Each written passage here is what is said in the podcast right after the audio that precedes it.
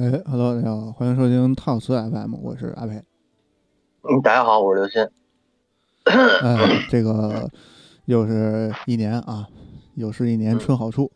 嗯啊，这个二零零五年了啊。哎，二零零五年有什么大事儿呢？什么大事儿？大事儿多了。嗯嗯。第一件大事儿就是这个，据传说啊，有两百多两百多个那个电话号码，名人的电话号码被泄露了。啊啊。怎么泄露的呢？啊，不是这个什么两百多，说错了，不好意思，六百多。啊，六百多啊，说少了。嗯，说少了，应该是六百多个，然后电话号码被泄露。嗯，造成了这个，据说明星当中是被各种这个骚扰啊什么的。嗯嗯。然后呢？零五年还有什么事儿呢？零零五年还有什么事儿？零五年其实有一个非常这个大的事儿啊，这个咱们是先说它还是后说它呢？这个啊，你先说吧。啊，先说啊，就是那个什么，哎，不是那个啊，算了，我就直接说吧，就是那个那个那个超级女声，哎，在这一年，嗯，突然就火起来了。其实零五年之前就一直有这个超级女声在选啊，然后零五年就上一年零四年，咱们忘说了一个，就是安又琪唱那个《你好，周杰伦》那个。对对，然后咱们就不说他了。但是零五年出来了一下火了三个人，那你不考虑放一下吗？呃，放啊，不就不放安又琪那个了吗？就放放今年这这这冠军了，嗯，冠军嗯。那咱们这么着吧，今年这个，今天这个咱就从冠军开始往往往，从第三名往上放啊，从第三名往上放啊，从第一名往下放吧。从第一名往下那也行。嗯。第一名是谁呢？李宇春哥，呃，不对，李宇春。嗯啊，少女李宇春。啊，嗯，春哥。现在不让说了，你让到时候你说完了，等万一咱们这节目稍微有点影响力，到时候再给他们告了怎么办？咱没影响力，你不要想了。行，你说了算。嗯。李宇春，李宇春，反正当时我也不知道他为什么能火，我觉得后边那个后两名就是第二名、第三名都比他强，但是人家就火了。嗯。这李宇春还是挺有个性的。嗯，对吧？人家在音乐领域里头深深扎根，做这种电子电子乐，然后那剩下那俩就不知道干嘛呢。啊啊！周笔畅这两年刚刚做出点，刚刚开始做音乐嘛。周笔畅后来不是那个出，就是这个拿了亚军以后就去那个去去去去深造去了吗？人家不知道，我知道那会儿周笔畅有一干爹啊。叫周晓鸥，不是啊，叫张国立啊。哦，好，这是对外说的。至于是什么，对对外说了。至于是什么形式的干爹，我就不知道了。呃，对于张国立这个老艺术家，我还是有一定信心的啊。呃，我觉得信心不要太强，对吧？其实我当年也觉得侯侯侯侯宝林这个老艺术家也是挺有信心的。侯宝林。不是侯宝林那个侯耀华啊，嗯，是。儿子那是，那是。是个弟弟，嗯。呃，还是说刚才放的这个是李宇春的《山歌好比春江水》啊，他这个这张专辑叫《玉米喜欢》，好像是他当时那个比赛的时候一一个那个就是那什么一个唱。这个他他的那个参赛歌曲集，嗯。嗯，然后然后呢？然后就没了，然后就放放放完，他就放一首那谁呗，第二名呗，啊。啊，周笔畅笔记，行，但是这歌也挺火，啊笔笔啊，来先咱先推来听听吧。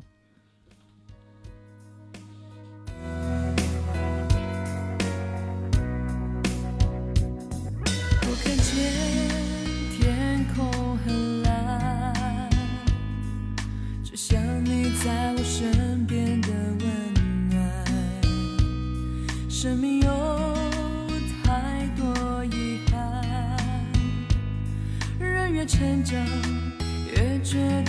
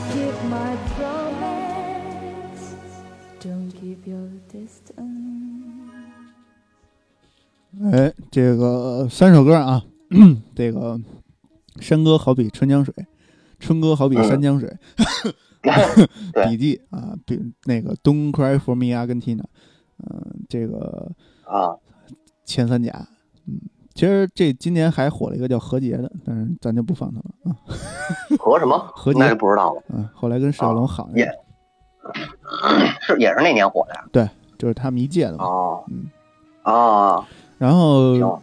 这个超级女声火了这三个人，但其实最大的赢家是谁呢？谁呢？是电信运营商啊，三大运营商。为什么？呢？因为当时投票都是靠短信投的呀，一条一块钱嘛。啊是啊，是这么回事儿。我哎，这个据说当时，因为嗯据说啊，这三个人里边儿嗯，都家都有家底儿，好像好像张靓颖嗯对对对差点儿啊，所以张靓颖是一个真正靠唱功出身的。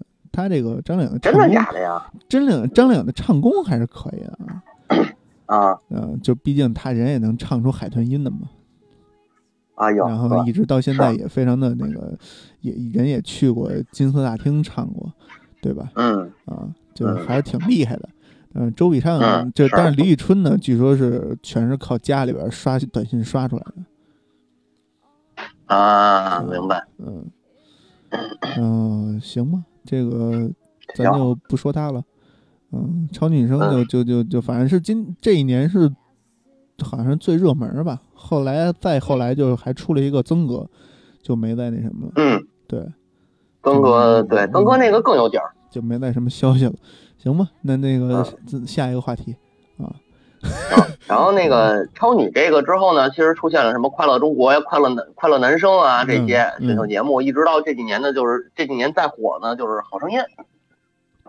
对，哎，最近又出了一个梦想星梦想的歌声还是梦想声梦想的？嗯，那每年老出，因为好声音现在已经不那个什么了，不是很火了。是，对，然后像这种选选秀节目呢，逐渐成了一个收视率的保障，所以大家都爱播这个，嗯包括那什么，包括那个呃嘻哈，嗯嗯，今年不是改名叫中国新说唱吗，是，都是这么一个路数。嗯呃，除了这个选秀这一块儿呢，其实综艺上边还有一个节目在这一年火起来了，嗯，叫《康熙来了对，特别啊好。》。随着随着这个《康熙来了》的火爆，应该说是各国内地这边各种翻版开始纷纷出现了。嗯然后电视节目呢开始打上了一个叫娱乐精神的这个口号。嗯呃，台湾艺人，这等于说《康熙来了》实际上是台湾艺人的这种热潮。当这段热潮过了之后，又是韩国艺人的一个韩国综艺的这么一个热潮，哎也就是内地这边一直在 cosplay，嗯，对吧？对，嗯，抄完这个抄那个，抄完那个抄那个。嗯这嘿，嗯，抄来抄去。当然后来看看，对，后来《康熙来了》停播应该是一五一六年吧，就前两年的事儿嘛。就前两年的事儿。嗯《康熙来了》停播之后，呃，西不知道西哪儿去了，康是来内地发展了。呃，都去做网综去了。那个西呃西是西是也也跟大陆好像合作过几个，就是腾讯啊什么的这些合作几个就网综，但是没什么名气。但是康确实啊火的比较火。康跟马东绑一块儿了。嗯马东是一个，马东这个怎么说呢？我是个人不太喜欢他啊，但是马东确实是，呃，一个很有能力的人。呃，对他很他很懂那个娱乐市场嘛，很懂嗯综艺市场。他把他包括做的那个《奇葩说》，包括做的狼人杀那个，嗯。呃，就是他那狼人杀那，其实你看现在有一个叫什么“举杯喝喝喝”那种饭局类的这个这个综艺，嗯。其实我觉得有点像他当年做的那个形式，大家在一块儿吃饭，聊天、三逼，嗯对吧？然后 包括狼人杀，玩狼人杀，现在有一个叫剧本杀嗯那样的综艺。其实从他这点脱胎出来的东西挺多的。是呃，马东这个人呢，你也知道马季的儿子嘛，那对对吧？啊，确实说说段子那个能力感觉一般，嗯呃，相声没说出来，人家也可能也没想着说相声，然后就去了这个去做综艺了，包括包括到最后的爱奇艺，嗯呃，爱奇艺的那个内容总监吧，应该算是 COO，嗯呃，还是挺有能力的，还是挺有能力的，尽管我不喜欢，嗯，内地综艺这一块儿这两年也算是火起来了，从呃 copy 国外的，copy 台港台的，到现在自己做原创的，嗯啊，越来越出色了。您这这就是说白了，就是一个观众的审美被带动起来了嘛？那怎么办呢？你就只能去做那个呃观众没看过的东西了，对吧？嗯呃，这个事儿很正常吧，我觉着。然后网呃，包括现在的网综，其实现在网综，呃，怎么说呢？网综的那个制作成本又下来了，下来了一些吧。呃，然后呢，通过这个互联网平台的这个资本的运作，综艺的制作成本不是主要去韩国买版权吗？没有啊，现在现在不是那么多的版权了。现在都是共同那什么，共因为同制作。是这样，就这不是是这样，是刚才就像刚才我说的，现在国内的综艺一部分，还有一部分是持续买版权，这个属于价格比较高的、比较贵的那种。嗯除了这些，还有一部分实际是在做这个原创，他是在做原，大家是在做这个原创的东西，啊呃，还对原创原，嗯包括其实马东他们做的东西也是参考了很多国外的、海外的那个港澳台的这些，然后他在做一些呃本土化的这种这种什么嗯啊，嗯，确实啊，确实可以说目前来看综艺起色就是越来越好了，嗯做的也越来越，嗯，本土化东西越来越多了啊，。这么好。但我依然不喜欢看，哦说实话。但是现在综艺你说的这种本土化的东西，还是属于就是什么呀？那个脱口秀这一类的，多多不光是啊，大型多人在线脱口秀啊，不光是这个，还有什么呃，你说那个不是那什么大会吗？啊？还有一些就是其他的真人秀什么的那些，很还是以韩综这些为蓝本嘛做出来的。啊，对，肯定是有，就是韩综这边肯定是有。嗯呃，除除了韩综的那些那些蓝本之外的，可能包括像这个最近火的这个《奇遇人生》，啊，对吧？然后那确实是一个个不错的节目。啊，那个舌尖舌尖上的中国那不是舌尖上的中国那个。又出来一个，就前两天这两天正播的那个啊，美食综艺，那叫什么来着？那个叫什么来着？呃，突然一下想不起来了。我也我也我也忘了，我我没看不是，关键《的那个舌尖上的中国》它也不是综艺啊。呃舌尖上的中国对，舌尖上的中国算纪录片啊。嗯，然后还有那个腾腾讯那个一本好书，一本好书，对，嗯，都还行。嗯，然后都还可以。一本好书是属于那属于那个那个那个那个那个安利那什么的，嗯安利那个文化类吧，它属于文化类的。啊，然后这这种东西挺不错，但是没人看。嗯，反正我看来着，啊，那个又是赵立新吧，又是王自健吧，又是那谁对，张那个王劲松，嗯，那个那个那个确实挺不错的。它嗯实际结合了一个话剧的，就是舞台剧的一个表演形式，呃，再加上那个文化类的还是很内核，考然后，考验那个演演员的功底的，当然当就是参演嘉宾的然，功底。一方面对，一方面是考验参演嘉宾的这个功力，另一方面呢，其实是你真得去把这书给读一下。对，我包括我觉得像赵立新老师他去演这个东西的话，他也应该是会读一下的。那肯定的。赵立新这两两期还是非常非常牛逼的，一个是《月亮与六便士》，一个是《三体》。啊，对，嗯三体》本儿我感觉稍微差一点，本儿稍微差了一点。本儿其实那种东西，你在一个话剧舞台很难展现出来。是这样啊，因为它时间有限，这事儿你得这么说，嗯，时间有限，你写你你怎么写那个本儿，你才能说把这个三本书那个大这么宏大的刘慈欣设计的一个宇宙观给给铺陈出来，这个就太难了。对，其实《三体》真正想把它用一另一种媒体就媒介展现出来，就还是游戏、嗯，不太可能，电影都很不太难不太容易很难电。影是这样，游族的电影应该现在是不是说那个那个那个？你看那个一本好书赞助的不是有游族吗？嗯，那是对吧游族应该是权在人游族手里。不 不不，游是版权，版权是一方面，但是你看他说那个什么《三体》正正在穿越什么奥奥什么星云，嗯，那应该是这，因为这个电影，我据我了解到的信息，这个电影早就拍完了，就是拍的不行嘛，不是？据说，拍的行，拍的还还可以，说得过去，但是后期不行，啊一直后期没剪出来啊，啊，后后后期是一直没剪出来的。然后呢，借着这回，呃，之前孔二狗那个事儿，等于是闹了一跟那个跟那个游族呃资本那边好像闹了点问题，出了点问题，然后呢，他离职了，离职以后这个三体项目一直无限期搁置，但是人没说不做啊，啊人没说不做。对，借着今年一八年、一九年科幻片上的多，科幻片一九年科幻片什么《流浪地球》《疯狂外星人》这些不都上了吗？嗯，那你这个算内部消息吗？我不算内部消息啊，嗯，我不算啊，不算啊，不就是不不要三体瞎说，不要还是有。可能跟大众见面的。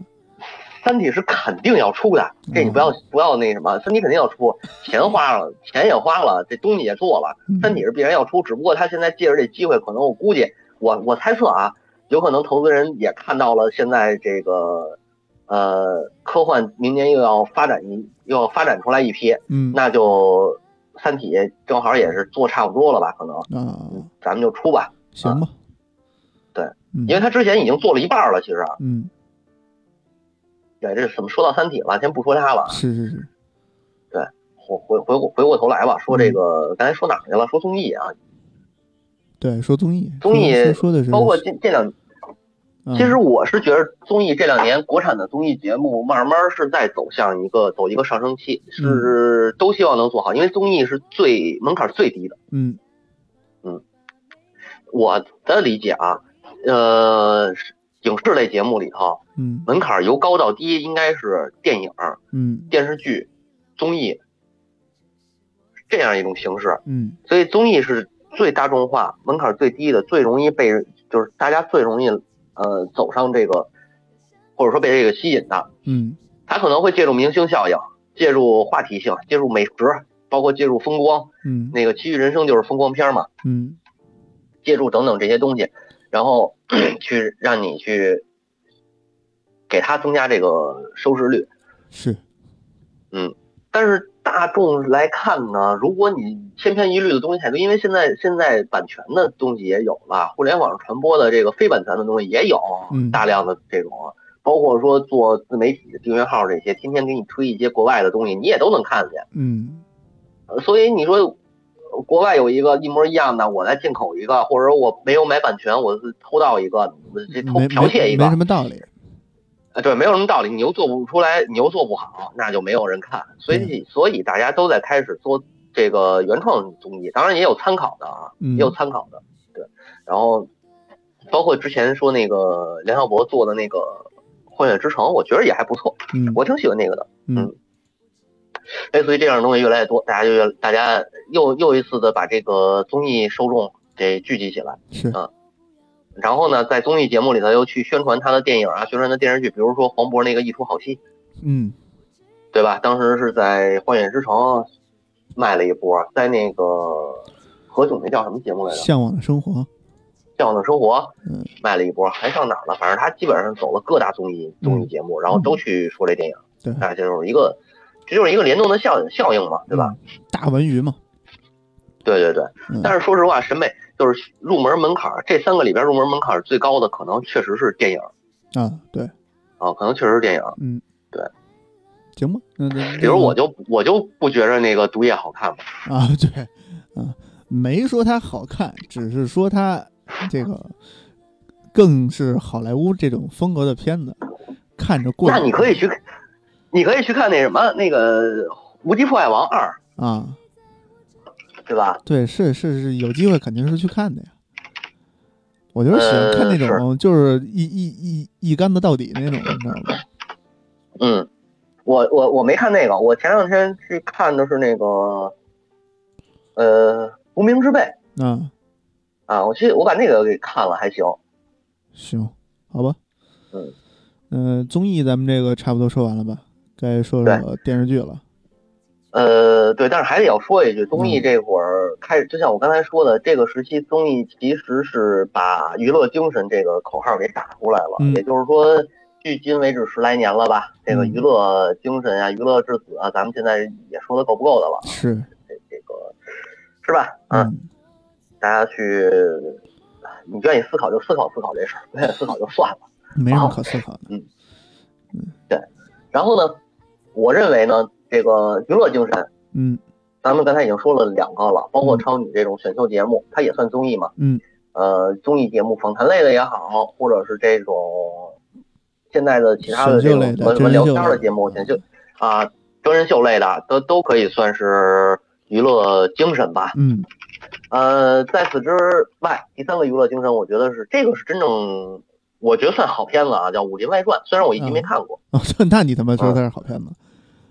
我觉得算是好片子呀。嗯呃，这个这个这个《武林外传》是一个纯娱乐项，它现在在豆瓣评分可能还九点多呢。嗯，它属于那种后情景喜剧市场的这个佼佼者，它算情景喜剧吗？算吧。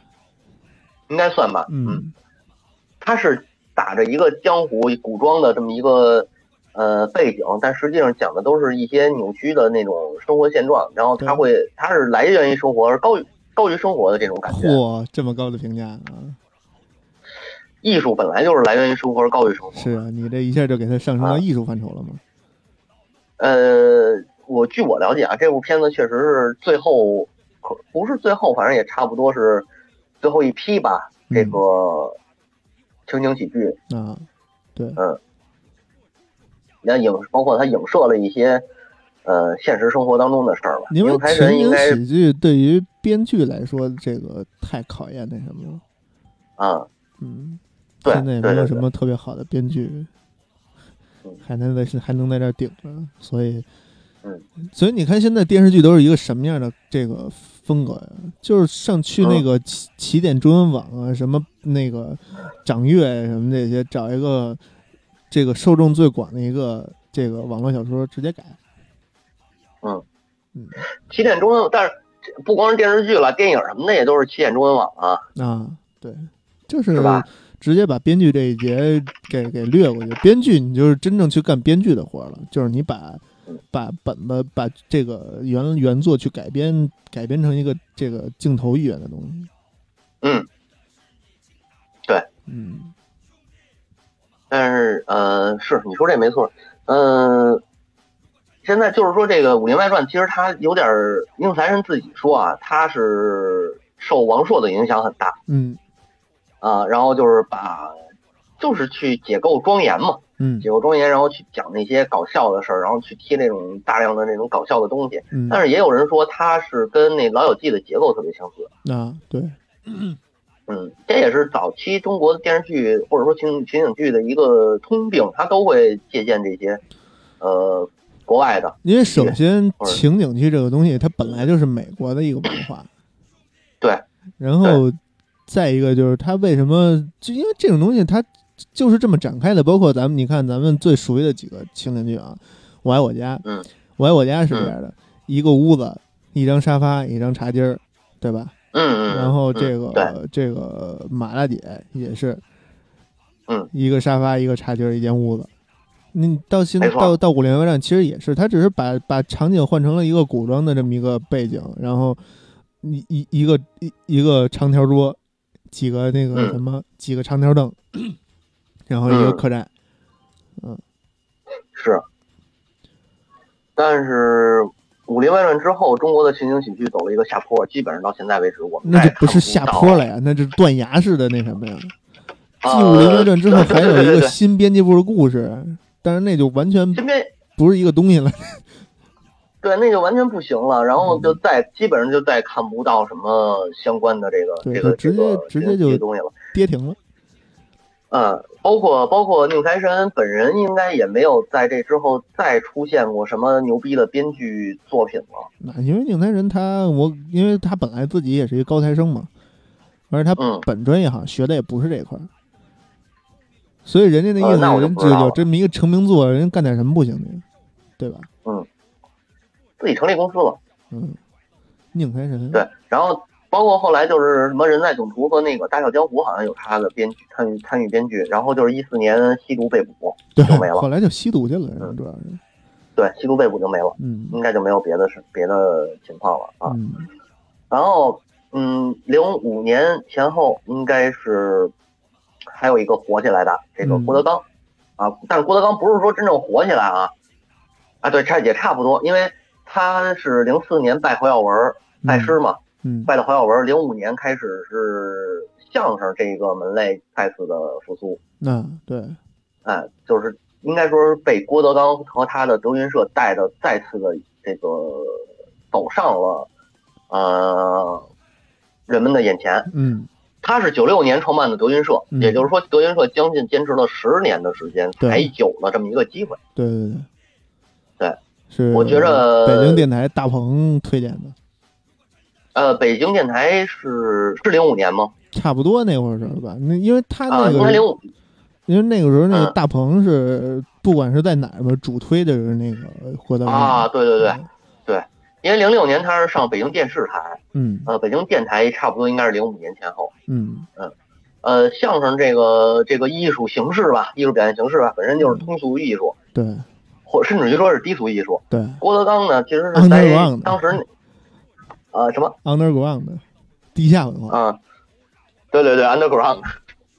你在当时那会儿是是从改革呃解放以后，从侯耀侯侯宝林他们那个那一波那个当时的四个当时四个人吧，大概，呃，把去其就是所谓的去其糟粕取其精华，说这个文明相声不要脏口，不要这伦理哏等等这些，但是到实际上发展的并不好，没有人写本了。嗯你包括那会儿电视台相声大会上最火的可能是旗帜、大兵他们，但是没有人给他们写本儿，他们自己写东西又不行，那怎么办呢？就只能是出现郭德纲这么一个人，我把相声恢恢复成他本来的那个样子，我让大家听最早原始的那个相声，我用老先生们积累下来的这些包袱嗯，去给你抖，那抖完了他当然逗乐了，是，对是吧？呃，然后包括那些经典的经典的老段子的回复，嗯这一下就相声就又走走到走到台前，又成了人们这个茶余饭后的一个消遣。包括现在咱们经常说的一些段子、一些这个这个口头禅什么的，都是可以说百分之八十以上都是郭德纲在把这些东西给带回来之后，大家知道的。相声市场进入了一个炒冷饭的环节。嗯嗯嗯，是这样，嗯是这样。这个是这个是我想说另一个原因，就是我为什么不喜欢郭德纲，因为他的原创能力不足，这是一个不可避免的现状。你看郭德纲自己写的相声，他并没有太多原创的，《西游记》呃是像《西西游记》还是叫什么？那是他的一个原创，《西征梦》对，嗯《西征梦》是他的原原创，但是呢，这个《西征梦》我觉着一般，嗯呃我觉得一般。我作为一个我作为一个这个被相声浸淫了十来年的听众而言啊。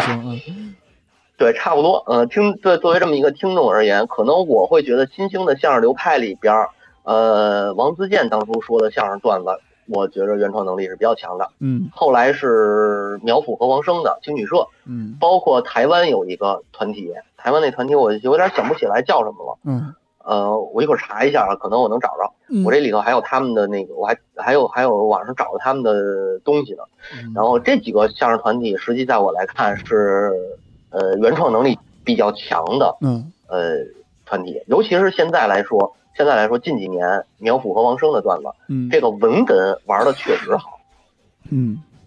呃玩的玩的玩的确实好。你可以去，咱们就是说那个那个《山海经》那。YP《山海经》，这个是需要大量的需要大量的这个呃文学积淀啊，嗯。书籍的这种积淀，你才能去编出来这样的东西。嗯这也就是说，那个王生不王生不是说陕师大的陕师大中文系的那个高材生嘛？是正因为他有这样的底，这样的经历，这样的底子，然后他才能去写出这些东西来，对，对吧？但包括在之前听，但嗯青旅社这两年有点后后期乏力。呃，可能也是也是东西不多了。嗯你嗯再你《山海经》您都拿出来调侃了，您再往上调侃，那总不能拿这个《尚书》《史记》吧？谁《史记》大家知道多点，《尚书》谁知道？谁看过呀？嗯《山海经》他也不敢说刑天，说那个大荒神大荒西经啊。咱们听众朋友们有听神神叨叨的，嗯，在讲《山海经》的时候，你听的都是云里雾里，是对吧？嗯，然后包对台湾的那个是叫相声瓦舍，嗯我不知道现在还在不在啊这个团体，但是当初听过一段儿，呃，一零年、零九年、一零年那会儿听过一段他们的，嗯还不错。呃，然后现现在活跃的可能是星夜相声会，星夜相声会馆就是何云伟、李菁他们，嗯呃，也没有太多原创的东西，所以后来就是因为相声评相声，我听相声的同时也听评书嘛，后来就不怎么听相声，就开始听评书了。是可以。行，那就是这块儿相声这块儿，咱们也先告一段落吧。嗯这怎么说着说着说说到娱乐了是吧？说到这儿了，嗯说点悲伤的事儿啊，不说乐的，说悲伤的。嗯悲伤的就是高秀敏、傅彪嗯纷纷辞世，嗯著名的这个导演陈逸飞逝世。嗯嗯呃，这个高秀敏高秀敏应该说高秀敏是这个赵本山、高秀敏他们的合作，还有范伟他们的合作，嗯为观众带来了三年、四年，得得差不多三三到五年的这个春晚快乐时光啊。嗯呃，可惜啊，可惜就是在他们这个这个这个就是说赵本山这个团队的背后啊，有一个男人，嗯有一个男人这做了一做了一个做了做了很多的工作，大家可能呃不就是他很少的很他，因为他不站在眼前，所以他不站在幕前，嗯，所以呢，咱们了解的不多。这个人叫呃呃何庆魁，嗯，对就是高秀敏的老公嘛。对，那个嗯刘老根儿编剧就是他，对，嗯，刘老根儿的编剧是他。对，呃，赵本山的段子相声不是相声去了，小品的编剧也是他。嗯，高秀敏去世之后，他也就不出来了。对，所以大家也看到后来赵本山他的那些小品就越来越不好看了。对，啊，这是一个必然现象吧？这是必然现象。嗯，对包括刘老根儿是零二年第一部，零三年的第二部，在之后好像就不行了。嗯嗯，反而是范伟这几这在这个在这之后，范伟算是单飞，我咱我咱就说说他算是单飞啊，嗯，他的作品慢慢的走到了大家的眼前，嗯，呃，对，然后这个比如说什么假扮刘慈欣啊，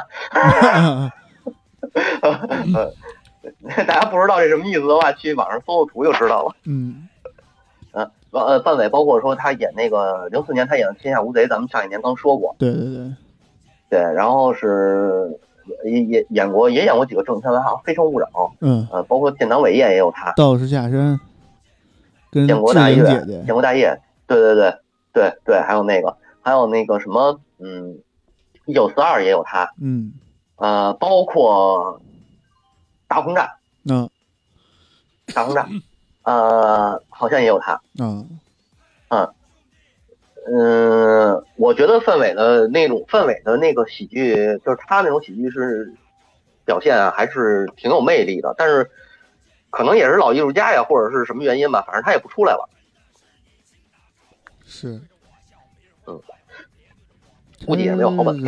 他主要是代代言过几个那个广告，可能都上当受骗啊 啊，是吧？嗯也有可能，也有可能。嗯然后说起《建国大业》这部片子，呃，咱们是之后说还是现在说？之后说吧，因为零九年上映的。但是刚才提了两个人都上了《建国大业》了。嗯。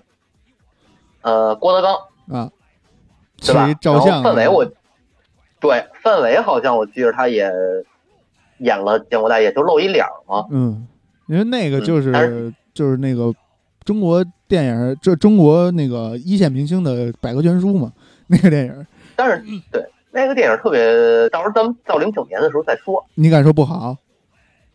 别说不好，有好玩好玩的事儿哦，哦哦，行行行，说他妈好玩的事儿呢。行，嗯啊，到到到那年再说吧，好吧？嗯，呃，然后就是这一年还有一个就是《艺伎回忆录》，这是章子怡演的。嗯当时，嗯，现在来看说评分还是挺高的，但是当时也引起了一些呃争议吧。嗯嗯，具体我就不太清楚了。然后好莱坞的电影这一年有一个叫《纳尼亚传奇》的，嗯啊，这个你还有印象吗？奇幻这个大作，对，嗯安德鲁亚当斯的那个，哎，不是安德鲁亚当斯，那个那个原作叫什么来着？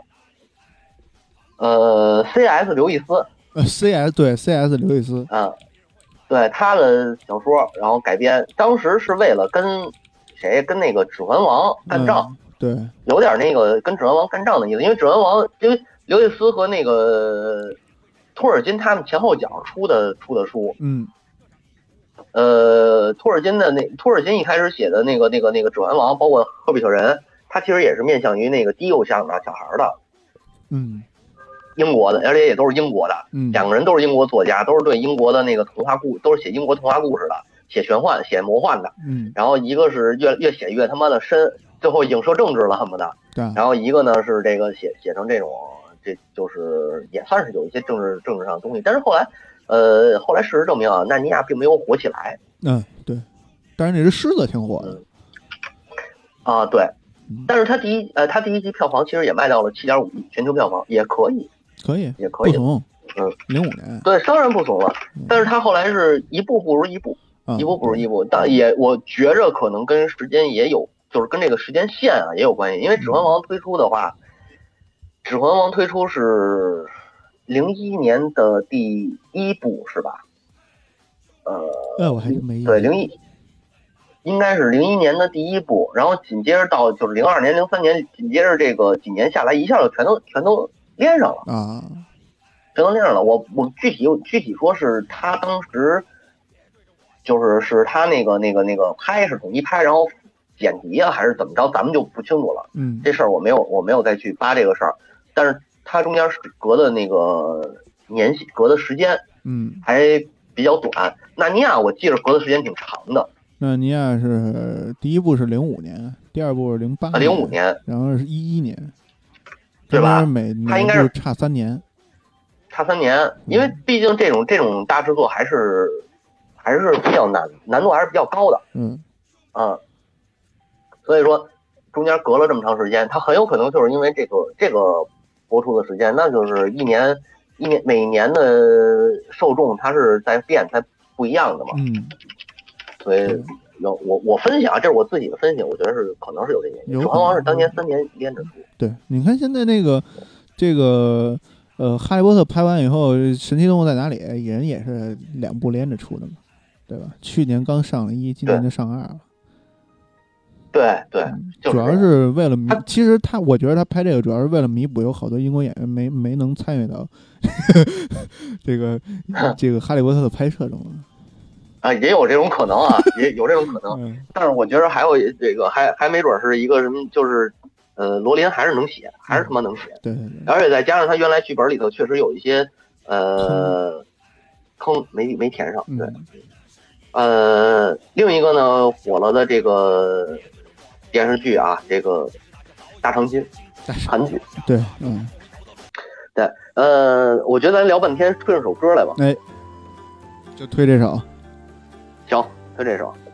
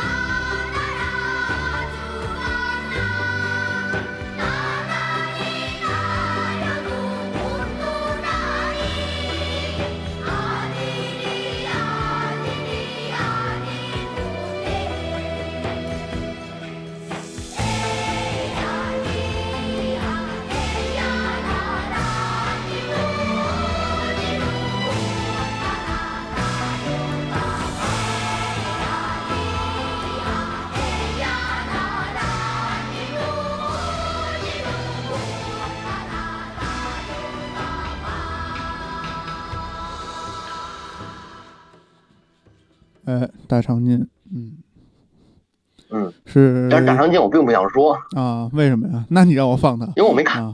我我没看过。大长今好像是说的是这个，说的是啊中医的事儿，啊但是呢，啊很多人都喜欢看他做饭啊，对对对，啊。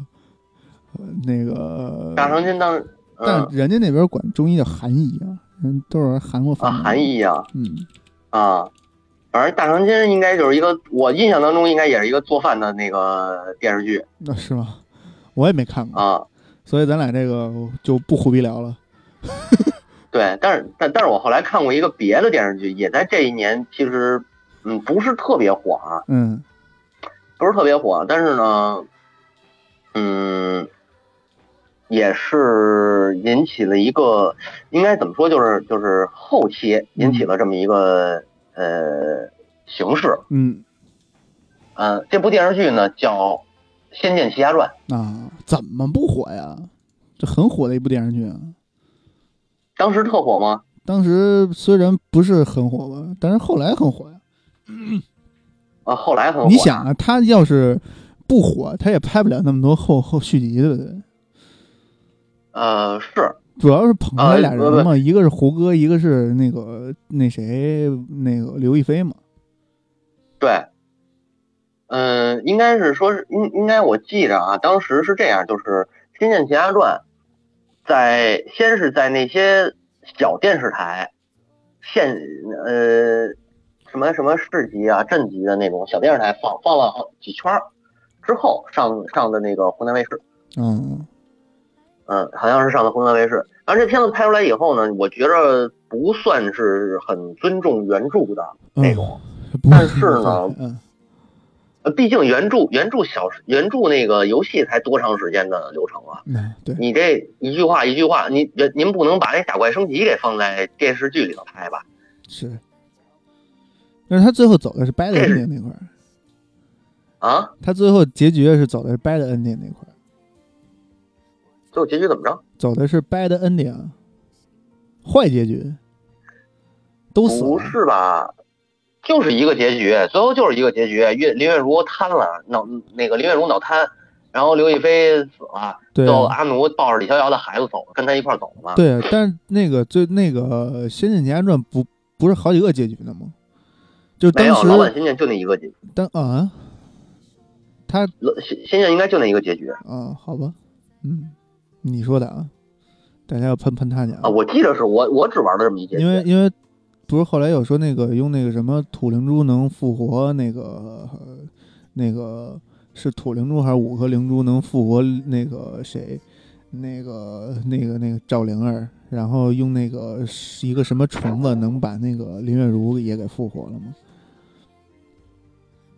不是林月如后来是续命，是拿那什么虫，拿那古树给他续的命，嗯我记得是。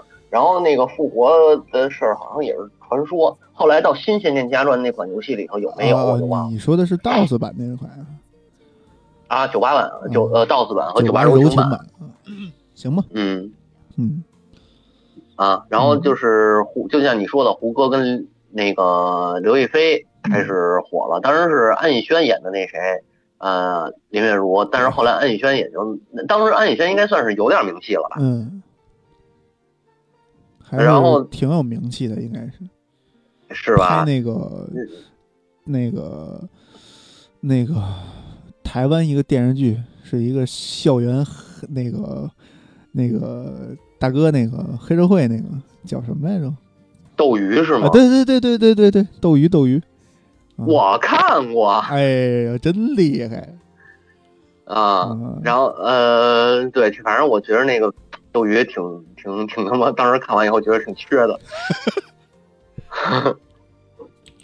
然后仙剑之后，仙剑三之后是轩辕剑天之痕，嗯呃，之后又是再往后那个汉之云，好像不是这公司，不是这个公司做的了。嗯嗯，一部比一部烂，只能这么说。嗯，对，因为嗯游戏就是一部比一部烂。没有游戏还不是一部比一部烂。啊，天之痕挺经典的，但是让他们给拍毁了。啊，你说天之痕啊，我说仙剑系列。啊，天，对对对，仙剑是，但是咱们说仙剑不好，肯定也会被粉丝们这个不是粉丝们啊，就是听众们狂喷，因为之前说过一次仙剑的问题，然后大家就开始喷我们。但是如果你们要喷，的就喷吧，我也没办法，对对对对。对吧？堵不上你们的嘴。好游戏，好游戏。那天我看那个那个什么，就是为什么今年那个暴雪嘉年华要在这么一个重要的场合宣布这个呃，那个叫什么？那个《暗黑破坏神》手游、正版手游的推出啊，就是人家暴雪设计师就说了嘛，说中国玩家比较喜欢手游，而且不太在乎游戏品质。哎呀，说的太漂亮了。嗯，嗯对，行，那咱们就这个这这这一部分就先说到这儿呃，就就就完了。啊。那你还要说啥呀？推首歌上来吧。啊，啊，那个是来自那个千花乐队的十一月的，不是那个 胡歌的啊，六月的雨。嗯，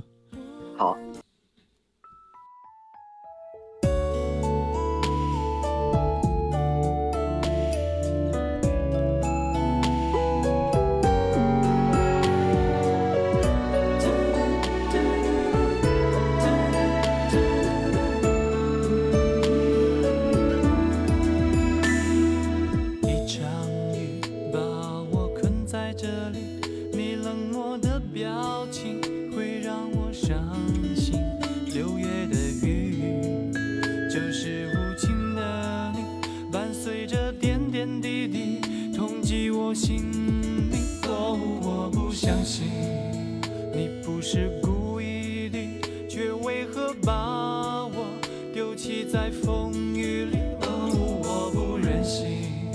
也不想背叛你，唯有默默等你回心转意。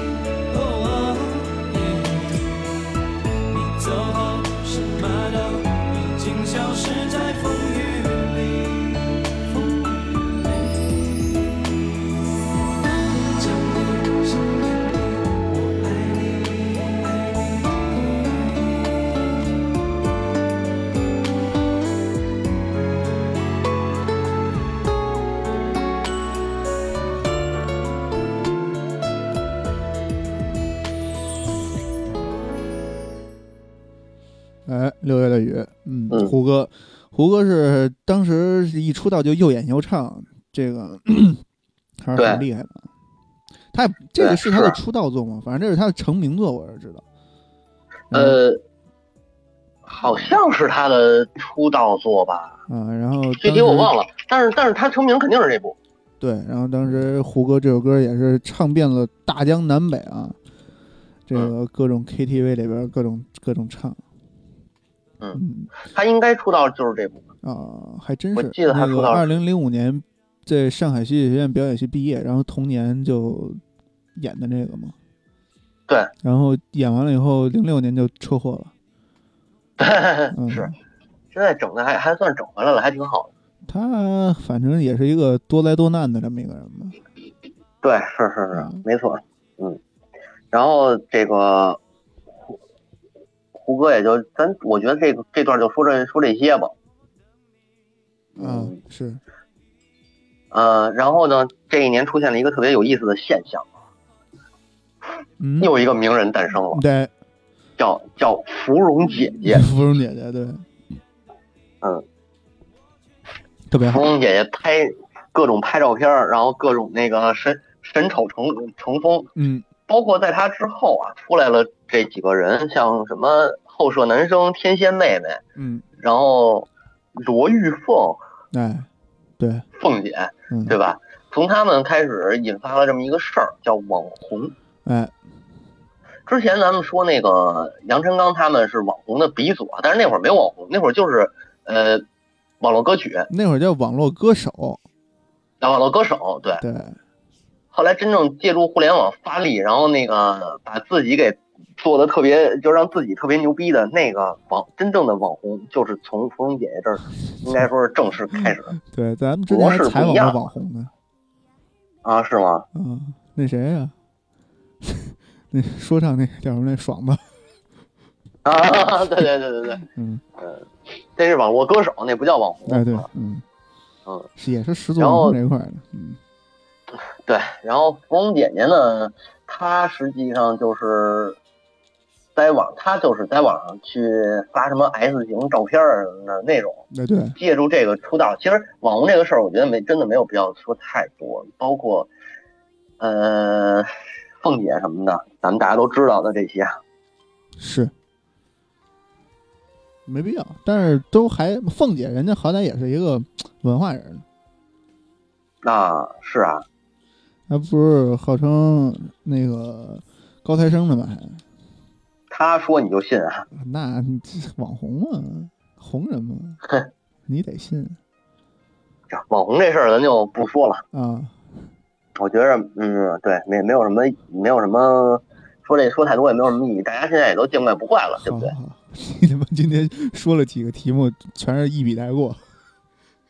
对，因为重点的马上就要来了，嗯重点的是二零零五年在中国发生了一件真正的大事儿，最后导致了我们这一代人成了我们这一代人的集体记忆。我觉得这么说是完全不夸张的。啊啊，魔兽世界，啊，对对吧？对，魔兽世界二零零五年正式在中国内地发售。嗯它在零四年的时候，呃，登陆北美，然后首先是放出的内测，放出内测之后呢，在十一月零四年年底，十一月在美国、呃新西兰、加拿大、澳洲和墨西哥同步发行。嗯嗯，然后是二零零五年，我应该是几月我忘了，二零零五年在中国正式也是正式发行。嗯呃，印象特别深的是当时在零三年、零零三年的时候，零三年因为《冰封王座》刚刚发售嘛，嗯，嗯，暴雪宣布，当时还有一个节目，电视节目叫《游戏东西》，哎对，嗯，游戏东西上面播了一条新闻，说暴雪要拿魔兽这个题材做一个网游，嗯第三人称的，嗯。三 D 的，呃，一个在线多人在线的划时代的网游。嗯。当时觉得我操，这吹牛逼呢，哪儿那么牛逼啊？啊 哪儿那么牛逼啊？真牛啊！逼！啊那会儿因为对，大家还嗯不太理解暴雪是一个什么量级的一个那个，对吧？呃，那会儿老玩家年龄比我们大一点的，可能七零后的、七零末的，然后八五前的这些这些玩家嗯玩过星际，嗯玩过魔兽二什么的，可能大家都知道。包括那会儿还有比较有名的暴雪游戏，包括什么黑暗弥赛亚，嗯不是黑暗弥赛亚，那哎那叫叫什么我忘了，反正暴雪发了好发了确实有几个，嗯叫什么弥赛亚有一个，然后大家可能比较熟悉暴雪了，嗯包括暗黑，对吧？嗯那会儿那会儿有那会儿包括暗黑的一些，呃，暗黑一、暗黑二，嗯国内玩家是就就暗暗黑二，国内可能是比较比较熟悉的。嗯然后他这个出魔兽世界这个公布啊，说出我要出魔兽世界啊，大家当时我记得游戏中心上面播了一个那个播了一个那个、呃内测测试版的一个镜头，就是一个人打怪，一个战士扛着一木盾，拿着一把破盾破短剑，好像是打怪，然后开了一个打完怪开了一个背包，他大概简介了一下有背包系统，有这个任务系统嗯。等等，介绍了一些东西。嗯。后来这个游就很期待嘛，当时很期待这个游戏上上市，呃，直到应该是零五年二三月二月我忘了，嗯二月份开始就盯开始盯这事儿，然后内测怎么怎么着，申请啊什么的，包括短信啊，那会儿好像有网有互联网有邮件了，嗯然后当时宣布是九成代理，后来是在三月份还是在几月份？四月份公测应该是。嗯四月份公测，我当时就去中关村了。中关村科贸大厦，嗯，申呃请，账号去了。卖卖公测的光碟嗯首发。我当时那天首发的时候我去了，去了我还去晚了那天，嗯，然后他那活动已经结束了，但是我就排着队排到最后排着队买。人家说你这可能到你这就没了，我说这这排吧嗯排吧，我说嗯看看，然后最后排确实排着了，排着张简体版，没有其他东西了，简体版一张、嗯就一张碟一个纸盒，嗯拿回家就开始玩。那会儿的网络还是那会儿好像已经是宽带了，嗯，嗯，宽带，但是宽带带，对，但是怠速很慢啊，怠速比较慢。嗯然后比拨开始号上网强。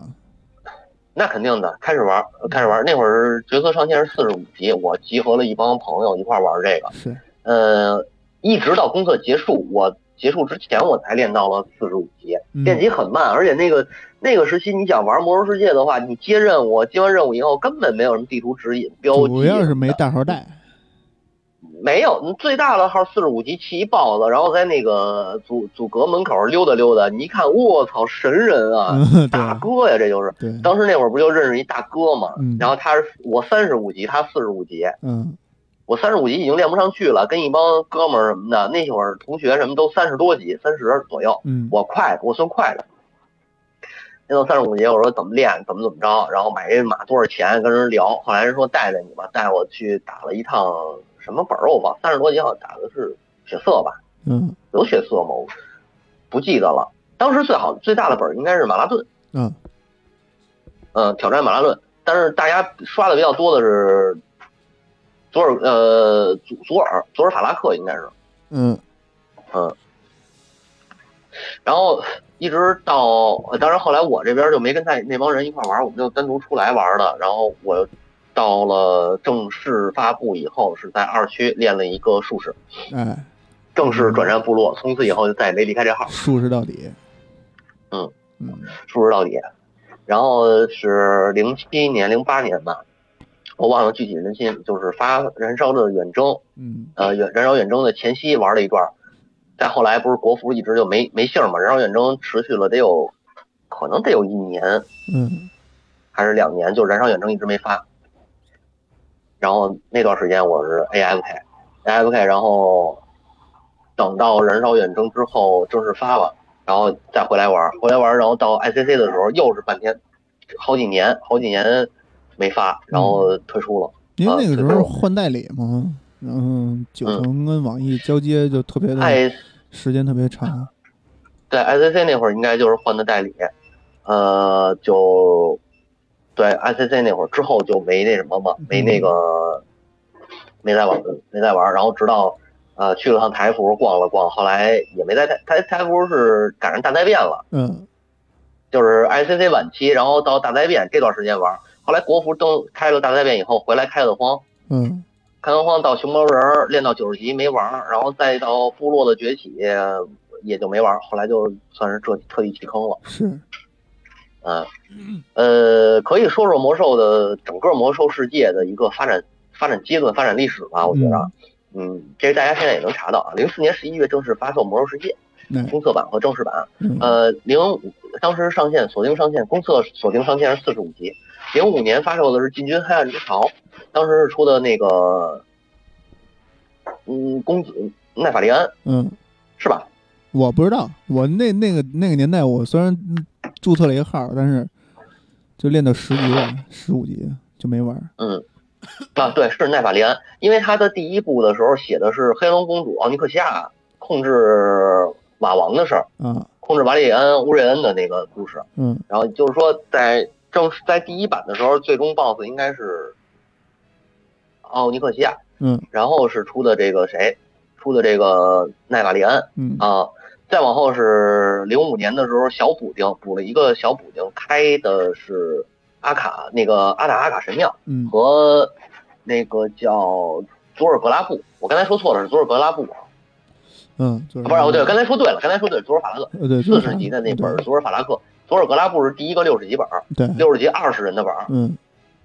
啊，这是讲那个巨魔那边的事儿。紧接着零六年出现了一个世界级的事件，我赶我还真赶上了，嗯就是开启安琪拉之门。啊，但是你没有得到黑虫子，哦，我没有没有，我后来都没带没那个虫子很少有人得到。嗯当时世界世界级事件，全不管是联盟还是部落，然后都在刷。那会儿网不行，嗯对，我那会儿在家里家里上网，网也不行，电脑也不是特别好，然后卡的跟卡的跟狗一样。对，所以就是打一打周围吧，然后赶确实赶上开门事件了，当时全服刷屏什么的。嗯，进了那个西里图斯以后就卡卡的跟卡的跟屎一样，当时嗯对，但是这个这个是魔兽当年引起的最大的事件嘛。是，然后这是零六年，零六年紧接着应该是到了零六年底啊，还是零六年中啊？哎，还要么就是就是零六零七年的跨度这一段嗯发了一个纳克萨马斯之影，然后当年六十级最辉煌的时期，应该是最难的一个副本，纳克萨马斯就是城堡在东温，嗯。是东温嘛？好像是东温，然后出现了这个城堡，呃，从那儿开始流行了一个，应该是呃不只是那儿流行的，就是从那儿开始我干了一件事儿啊，这不是说这不是市面流行的，是我自己，嗯。我干了一件事儿，就是拿术士去单刷奈克萨马斯的那个碎片，嗯。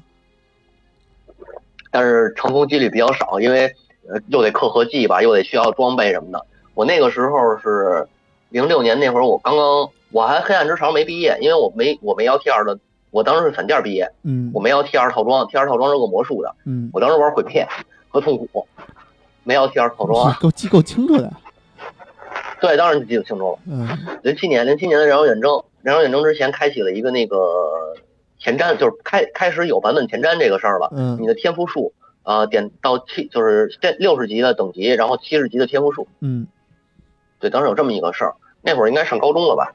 对，应该是上高中，然后跟另一拨人就换了一波嘛，跟我之前那帮同学不在一块儿了，换了一拨人，我们去我们一块儿玩儿。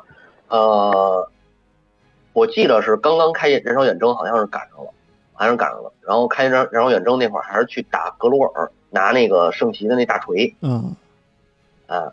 当时有那么一个，那就已经是开新地图、外域新地图了嘛。嗯在新地图上体验不不同的那个世界。后来打到不是黑暗神殿，后来打到的是那个水下那个那个那个副本叫什么来着？水下副本，那个瓦奇斯打瓦斯奇女士的那个毒蛇吧，毒毒蛇神殿，好好像是叫毒蛇神殿，现在有点想不起来了啊。嗯如果说错了，大家那个指正，好像是毒蛇神殿，嗯因为当时黑庙没开，嗯嗯，好像是打毒蛇神殿，然后呃打到瓦斯奇女士之后，我 AFK 了一段时间，然后到黑暗黑暗神殿开我都没回来。嗯，就是伊利丹出开始打伊利丹了，我都没回来，嗯。一直到开了祖阿曼，开了太阳井，嗯。啊，这都是零七年，这这一系列都是零七年的啊，零七年那个年初应该是开的那个燃烧远征，然后年中的时候开的黑暗神殿，开完黑暗神殿以后开了一个那个祖阿曼，就是第二个二十人本儿，当时是嗯。十人本儿、二十人本儿、二十人本儿。然后那个左阿曼之后，紧接着就是在零八年年初开的太阳井，二点四补丁，二点四之后我二点二点五、二点四、二点五、二还是二点五、二点六的时候嗯我回来的。啊啊，刷了刷装备，因为那会儿就想进军 ICC 嘛，嗯。当时不知道，当时还没换代理呢，传言是第二年就要开，当时传言是零八年要开 ICC，嗯。啊，想回来打 ICC，然后跟了一个末期，结果后来不就是出现了九城和网易的这个事儿吗？嗯九城暴雪当时说是暴雪要求九城更换服务器，然后要更好的服务这个玩家，包括暴雪这边核心技术没有给给没有给太多核心技术，而九城想借代理魔兽世界，从中学习到一些呃先进游戏的理念和经验，然后打造自己的游戏。确实，后来九成是这么做的，而且《魔兽世界》的服务器真的不行，嗯那个时期是真的不行，承载不了。嗯，这个这个谁，呃，暴雪当时就考虑换代理，这个时候网易出来了。嗯，嗯，然后 网网易出来以后就把这个代理拿走，然后又过了几年，那会儿这是大概多少多长时间了？应该是一几一几年的事儿了，嗯，好像是一几年的事儿。那会儿应该上高二、高三，应该快上大学了。嗯上大学的时候，然后呃赶上一个国内对，就是零九年、零九年、一零年前后，国内不是审查嘛？嗯，你还记得那个吗？审查说不能有骷髅，不能有坟墓，不能有血液，就变成盒子世界了。对，变成盒子世界了。然后打怪都流都流绿汤，我觉得特恶心。呃，那时期后来去台服玩了一段，嗯台服玩了一段啊。台服我记得练的是一圣骑，呃，血精灵圣骑。对嗯呃，零八年正式发售的是这个《巫妖王之怒》，零八年年底，零九年年初发，零九年年初发的是这个《奥杜尔的秘密》，嗯，就是第二个大副本奥呃奥杜尔，这个是应该是那会儿是二十五人团了。然后零九年年中中下旬发的《北伐的召唤》，嗯就是打那个呃打那个竞技场，银色锦标赛银色锦标赛竞技场。嗯零九年年底，《巫妖王的陨落》ICC 正式开始了。嗯哎，国服差不多在一一一年、一二年了，可能前后。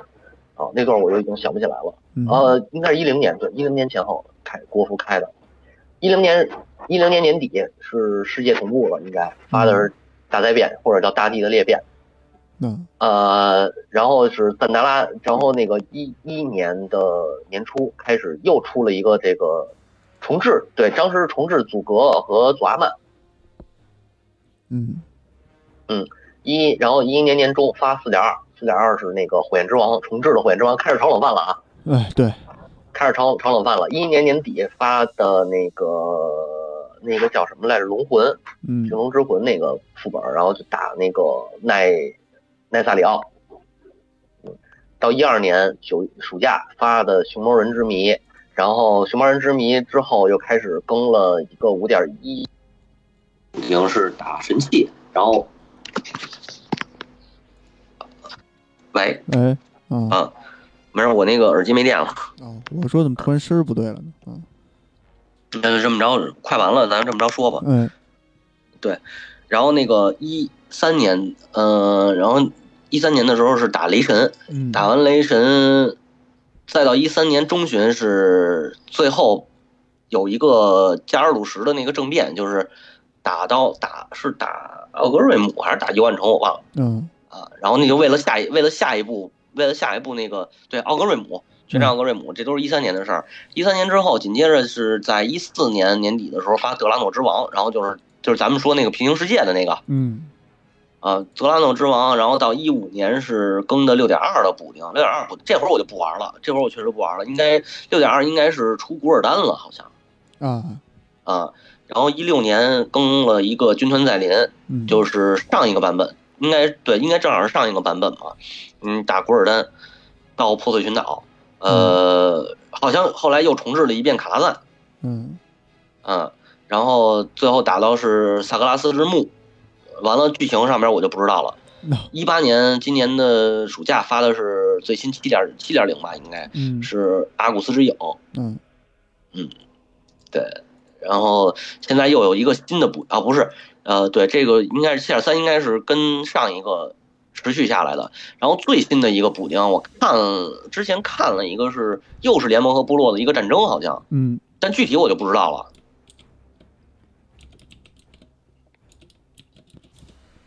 具体我也不太清楚了。嗯，我说具体我也不太清楚。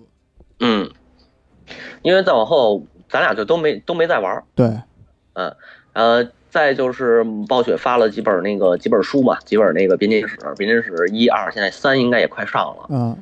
嗯呃，就也就这样了，魔兽基本上也就这样了，最后顶多就是让你再打一遍萨萨格拉斯，嗯然后完事儿，嗯是吧？呃，前段时间暴雪嘉年华公布了一个那个回忆服，嗯回忆服有人有有一主播说是网上一主播上去玩了，结果玩了半个小时还是玩了四十分钟啊，就退出了。嗯他是直播玩的啊，嗯，直播玩的，但是做一个任务做了可能就得二十多分钟，实在受不了了，退出了。是就就是不适合这种快餐体验了嘛。对，因为你现在已经被快餐化了嘛，你被嗯快餐化以后再去回回去玩那些游戏，你肯定就玩不下去了。对，嗯，更何况说他是他还是那个他还是有时间以以玩游戏为职业的人，哎，对吧嗯？那你放到咱们身上呢，这个工作的人或者说是是是那个还在上学的人，那你就更没有时间去玩了，嗯你也更不想玩了，你会你就会觉得这东西太太太磨叽，是吧？嗯嗯，包括我看好好多，甚至于好多对那个大表哥的评价，其实也是这样，嗯，也有这样一个一个东西，就是你太真实了，你没事做这些东西干嘛呢？我我我要体验的是游戏啊，是，是吧？矫情。反正《魔兽世界》确实是成可以说八零后一一代人，甚至于九零后、九五前的这一代人一个集体回忆嗯，没错，啊、暴雪现在也是越越做越又次，回去，越回去。嗯，他之前公布了一个《魔兽世界》运行到第几年的时候了，嗯，好像是在 ICC 之前，他公布过一个，嗯说我要做那什么，我要做一个没有战战斗的网游。后来这事儿也就好像也黄了，到现在没有下文儿，嗯这就十年过去了，是，对吧？嗯，那，基本上二零零五年我想说的就这些。还有一个事儿，二零零五年啊，谷歌嗯收购了一家公司，哎，这家公司叫安卓哦，哦。安卓的事儿咱后边再说，反正零五年是一个起点。哎哎，，没错，哎，那行吧，那这期节目就先这样，好嘞，先这样，那哎感谢大家收听，谢谢大家，再见。嗯拜拜。